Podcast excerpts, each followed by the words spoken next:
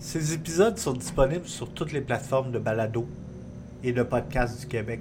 Si vous voulez en apprendre plus sur la chaîne, vous pouvez toujours vous abonner à ma chaîne YouTube, ce qui va vous permettre de voir des commentaires, de commenter sur les vidéos et de participer aussi en indiquant les sujets que vous aimiez que je traite dans une prochaine vidéo.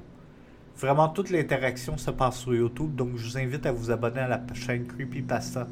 J'aurais besoin de votre avis sur les épisodes que j'ai publiés jusqu'à maintenant. Ça va me permettre d'améliorer mon texte et d'améliorer ma façon de travailler. Si vous avez des recommandations, vous pouvez toujours l'écrire dans les commentaires. Ça me ferait vraiment plaisir de les regarder. Ça va me permettre aussi d'améliorer le texte et d'essayer de comprendre ce que vous aimez comme, sujet. Si vous avez des idées de sujets, vous pouvez toujours me l'envoyer aussi en dessous des vidéos. Ce format prend du temps, alors je vais sûrement en créer une ou deux semaines en alternance avec ma nouvelle chaîne Docteur Techno parle d'informatique, d'électronique et de technologie. Place à la vidéo du jour. Je suis RetroYou et j'ai créé le pire jeu de l'histoire de l'humanité. Au départ, jamais je n'aurais cru que le jeu développé par mon studio aurait généré tant de maladies et de meurtres, et je souhaite m'excuser à la population japonaise pour tout le mal que j'ai pu créer dans l'ensemble de la population. Je suis maintenant accusé par mon gouvernement de crimes contre l'humanité. Je ne suis pas d'accord avec les accusations portées envers mon studio de production et moi dans cette affaire sordide. Est-ce normal de purger 20 ans dans une prison fédérale avec comme seul crime le développement d'un jeu vidéo? Je ne crois pas, mais les élus ont parlé et je reconnais ma faute d'avoir mis ce jeu à la disposition des jeunes et je regrette amèrement mon geste. Au départ, mes intentions étaient honorables, celui de créer le tout premier jeu développé pour générer de nouvelles sensations physiques et émotionnelles, ayant la capacité de faire vivre aux joueurs des sensations intenses et des sensations inconnues auparavant par l'homme en activant une composante chimique cachée dans le cerveau. Une ancienne forme primitive refoulée avec la sédentarisation et l'évolution de l'espèce humaine. Mes recherches n'étant pas assez poussées pour connaître toute la portée de la chose.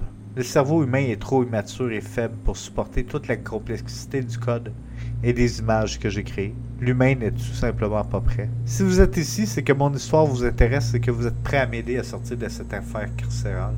Je ne suis pas un scientifique fou, seulement un homme de science qui a exploité une ancienne forme cachée du cerveau. Voici comment Oblivious a été créé. Le tout a débuté dans mon sous-sol chez mes parents en campagne.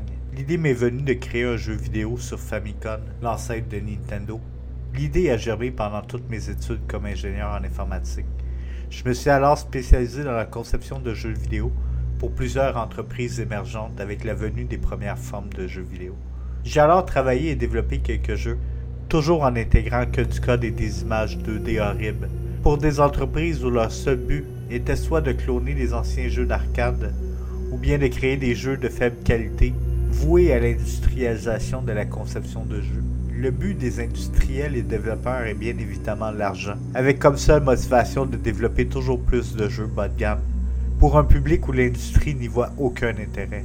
L'industrie a alors perdu toute créativité, envie de prendre des risques, engageant des robots sans créativité qui s'enferment dans des bureaux, seuls devant leur écran, et produisent en masse, un peu comme des jeunes lapins qui doivent se reproduire pour survivre.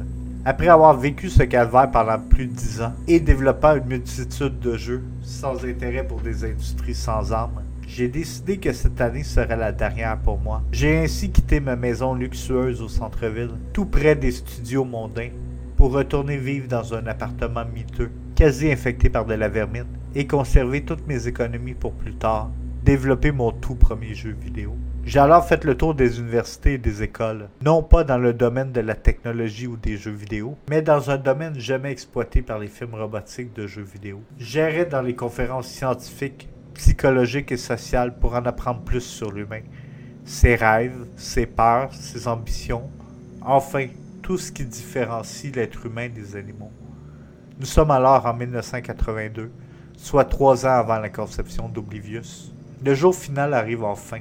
Je prends tous mes effets personnels et quitte cette entreprise démoniaque pour développer Oblivious, mon nouveau projet de conception de jeux vidéo. Ces cinq dernières années n'ont pas été du temps perdu. Mes recherches m'ont mené à rencontrer de nouvelles personnes avec un esprit scientifique, et j'ai repris contact avec ceux qui avaient le même but que moi, ceux qui rêvent tout comme moi de créer quelque chose de bien, d'unique et qui souhaitent forger un nouvel avenir pour la société humaine. Des rêveurs tout comme moi. J'ai alors acheté un entrepôt désaffecté en banlieue, et j'ai dû faire un gros travail de nettoyage urbain. Non seulement le bâtiment était dans une ruine totale, mais en plus des jeunes y ont mis le feu. Et ainsi tout ce qui m'aurait été utile dans le bâtiment était complètement détruit. Tout le système électrique est en rade. Les panneaux électriques avaient fondu avec la chaleur intense du brasier, et un immense trou était visible sur le côté gauche de l'entrepôt. Plusieurs collaborateurs ont voulu quitter l'entreprise quand je leur ai montré mes nouveaux bureaux, eux qui avaient étudié pour les plus grandes firmes de génie et de sciences du Japon, destinés à travailler dans des bureaux luxueux de la métropole tout comme moi. J'ai réussi à les convaincre que le tout serait temporaire, en vue de générer des profits pour ainsi créer une nouvelle plateforme de jeux vidéo dans la région. Être les pionniers d'une nouvelle vague de gens technologiques et d'une nouvelle industrie hors de la grande ville. J'ai dû tenter le diable moi aussi, et j'ai engagé les robots. Des développeurs sans âme pour créer des nouveaux jeux pas de gamme. Je suis devenu le démon que j'ai toujours tenté de fuir. J'en suis pas fier mais j'avais besoin des revenus des robots sans âme pour développer mon nouveau laboratoire à ciel ouvert. Enfin, à ciel ouvert car je n'avais pas encore le budget pour réparer la foutue toiture qui nous coulait sur la tête la première année. Grâce à ces démons, mon nouveau projet vit le jour et une version alpha d'Oblivious fut créée dans la localité. La version test a d'abord été créée en laboratoire et les joueurs sont venus dans nos bureaux pour tester la nouvelle plateforme les scientifiques prenaient leur pression, rythme cardiaque, et nous avons, grâce au laboratoire où Akimi travaillait, qui nous ont fait don de tout leur ancien système de mesure du corps humain, ce qui nous a permis de tester notre jeu de façon physionomique sur les cobayes. Les joueurs nous disent qu'ils aiment le jeu et qu'on devrait le commercialiser maintenant, mais j'ai refusé de le sortir au début, car je voulais améliorer la biotechnologie du jeu pour le rendre encore plus attractif, réaliste et je voulais que les réactions mentales des joueurs soient plus vraies que nature. Que la peur et les sensations soient réelles, trop réelles. Je veux que mes joueurs soient omnibulés par le jeu et qu'ils souhaitent acheter la nouvelle version du jeu avant même d'acheter de la nourriture ou des éléments de base à la vie. Je n'ai pas échoué sur ce plan-là, mais j'ai poussé l'expérience trop loin. Beaucoup trop loin. Le jeu, il est tellement puissant que certains cobayes sont morts de faim et de soif lorsque nous avons donné les premières versions à nos bêta-testeurs. Nous ne le savons pas à l'époque, car nous avons seulement perdu la trace des nouveaux joueurs que nous avons recrutés pour la deuxième phase du jeu. Nous avons seulement conclu qu'ils avaient participé à l'aventure en espérant avoir un jeu gratuitement et qu'ils ont tout simplement disparu dans les méandres des villes avec en main la toute première version d'un jeu vidéo même pas encore disponible à la vente. Suite aux expériences en laboratoire, nous avons commencé à distribuer la première version dans les boutiques de jeux nous avons commencé petit et nous n'avions rien remarqué d'étrange au début, sauf les ventes explosées. Après la première année de la conception, nous avons commencé à avoir l'étrange maladie au bulletin télévisé. Celui de l'épisode 1, où notre communauté était atteinte d'une maladie psychiatrique étrange. Je vous le jure, il n'y avait aucune façon de savoir que nous étions responsables de tout ce mal.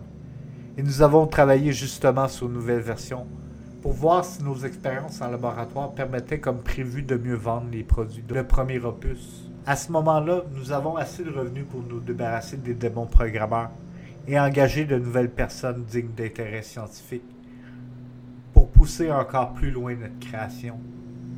Nous avons eu l'idée de créer un jeu violent, trop violent pour cette époque. Mais comment savoir que la population actuelle, peu habituée à de la violence hardcore, la nouvelle version est le premier jeu d'horreur classique maintenant avec des monstres qui sortent d'un peu partout et les joueurs peuvent liquider vraiment tout ce qu'ils voient à l'écran. Chat, chien, grand-mère, mais surtout les parents. On a tous déjà pensé le faire un jour ou l'autre dans notre développement, mais nous aurions jamais cru qu'empêcher un joueur de jouer au jeu pourrait déclencher un trouble permettant aux jeunes de tuer leurs parents, tout comme ils le font dans le jeu. Le tout a débuté les premières séries de meurtres dans les régions. Nous avons commencé à voir l'historique des sorties du jeu vidéo dans les villes et les villages à mesure que notre progression avançait. Nous avons acheté une carte du Japon avec le nom des villes et fait le tour des dévis de commande pour les boutiques et nous avons utilisé une punaise, c'est-à-dire une petite aiguille surmontée d'un point en plastique de couleur et nous avons identifié tous nos sites de vente ainsi que la date de livraison sur la carte. Nous avons ensuite identifié le début des épidémies et c'était à ce moment que j'ai compris que j'étais responsable de tous ces massacres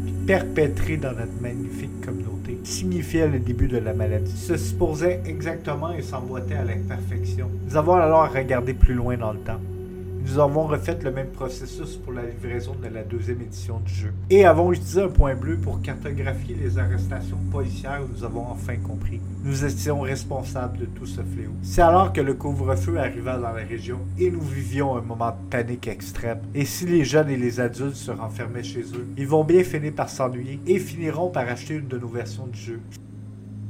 Nous avions choisi de ne plus éditer nos jeux, et nous avons enterré tous nos stocks restants dans le désert. Nous avons commencé à travailler sur une solution thérapeutique sous forme de nouveau jeu. Mais le fléau s'accéléra et certains jeunes ont fini par vivre un manque physique du jeu. Ayant joué chez un ami et voulant indécemment acheter le jeu, peu importe par quel moyen. Ce phénomène créa un manque. Un peu comme si une personne serait en manque de drogue. Nous ne pouvions pas pallier ce manque en remettant en circulation les mêmes versions du jeu sans du moins créer une modification du jeu de base pour le rendre moins addictif. Nous sommes à l'origine du premier jeu contenant des extensions. Le premier étant le jeu en version alpha, celui qui a créé la maladie, et le deuxième celui qu'on nommait la version bêta. Les gens se sont effectivement lancés en masse dans l'achat du jeu, surtout vu la demande des originaux qui ont été enterrés un peu partout.